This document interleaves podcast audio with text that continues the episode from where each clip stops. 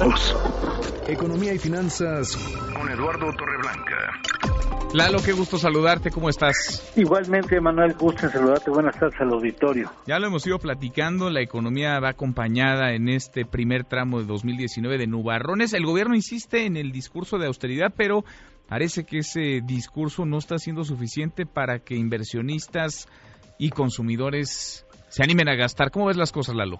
Eh, pues mira, acaba de dar a conocer nuevas medidas de austeridad, dos y acciones específicas cuyo resultado habría de canalizarse o tendrá que canalizarse directamente al fortalecimiento de las finanzas de Pemex. Y lo primero que se me ocurre es que el esfuerzo que ha desarrollado el actual gobierno en favor de esa empresa productiva del Estado, eh, y mira que ha sido importante, no ha sido suficiente, o al menos al parecer, y esa es una interpretación mía, no ha, no ha dado los resultados que se esperaba de las empresas calificadoras que siguen sintiendo, me parece, que no está completo el paquete y que faltan algunas medidas complementarias, porque si no el gobierno no hubiera dado un peso más de austeridad pues comprometiendo los resultados hacia Pemex, ¿no? Hubiera sido suficiente, no tendría por qué dar este sacrificio más.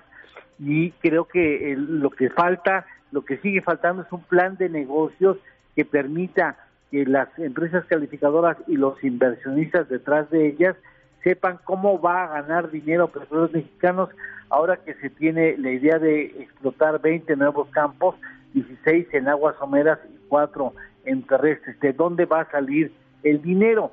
El gobierno ya ha hecho eh, un ajuste importante, en términos reales 5%, es decir, ha hecho un recorte al gasto programable de cerca del 10% a principios de este año con respecto al año anterior que ya correspondía a Enrique Peña Nieto. Eh, hay, hay una inversión de menos 8% en, en el primer trimestre con respecto al que ejerció el primer trimestre del gobierno de Peña Nieto. y hay algunas cuestiones con esto quisiera escuchar tu comentario. Por ejemplo la, en el presupuesto de turismo estamos hablando de cerca del 80%, comunicaciones y transportes una caída de 66%. Esto que te digo no es oficial, pero hay muchos elementos para pensar que no está muy lejos de la realidad. En todo el sector turístico federal había 1.500 personas trabajando con Enrique Peña Nieto, ¿no? Sin duda. Ahora hay versiones de que procurarían quedarse menos de 200 o sea, de 1500 a 200. ¿Y sabes qué pasa con eso? De que esas dietas, en esas dietas ya te llevas músculo. Híjole. Pues sí, ahí está este este asunto, Lalo. Tendremos que seguirlo platicando con calma. Nos corretea ahora el reloj. ¿Tenemos postre?